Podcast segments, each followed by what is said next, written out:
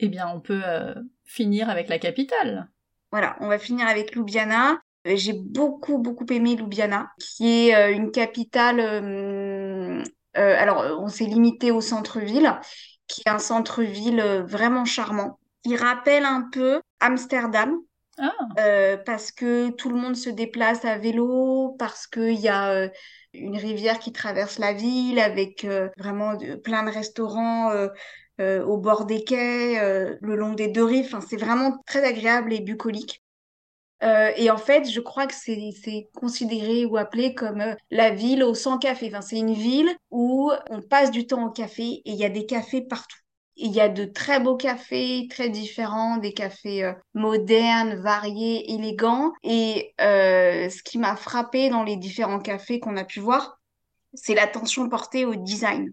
Alors euh, on n'est pas à Copenhague, mais le, design, il y a une place importante. Tu vois bien quand on t'apporte ton café ou ton plat que la tasse, elle est choisie, qu'il y a une attention portée aux arts de la table. C'est très raffiné.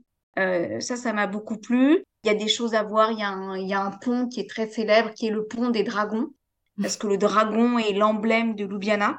Euh, il y a un château que tu peux visiter. Tu peux monter en funiculaire et tu peux descendre à pied. Donc, il y a un château qui surplombe la ville que tu peux visiter avec des remparts. Voilà, nous, on y a passé une journée. Il faisait extrêmement chaud, mais il y avait des petits, euh, diffuseurs euh, de, d'eau euh, un peu partout, un peu comme des miroirs d'eau un peu partout dans la ville.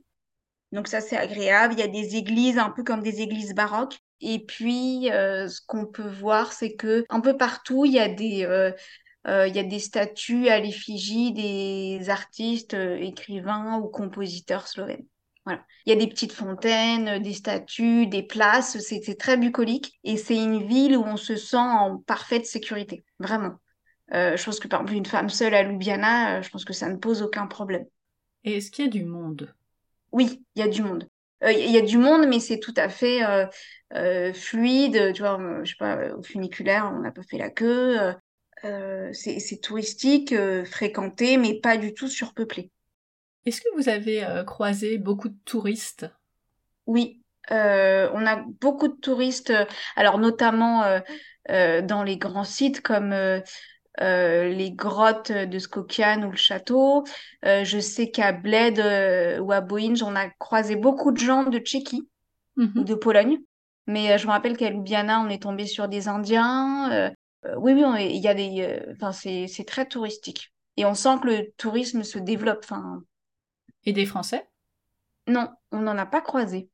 Ce qu'on a vu beaucoup, ce sont deux choses. C'est des sportifs, des gens qui viennent pour faire du sport, qui viennent avec leur matériel, qui viennent avec leur vélo. Euh, ça, on en a vu. Et on a vu aussi des familles avec des enfants. Voilà. Et les enfants sont bien accueillis. Les gens, en fait, qui euh, vont euh, en montagne l'été, c'est tout à fait le genre de destination qu'ils peuvent envisager. Ah oui, c'est c'est vraiment super. C'est sportif, mais pas trop voilà, si on est comme moi, on est, euh, euh, moi j'aime beaucoup marcher, mais il faut, enfin, faut quand même que ça soit limité. Je trouve que c'est peut-être que même des grands sportifs passionnés de haute montagne te diraient ah, non mais ça va, c'est trop facile. Pour des familles euh, qui ont besoin de, de, repos ou qui ont des enfants petits qui aiment moyennement marcher, je trouve que c'est formidable.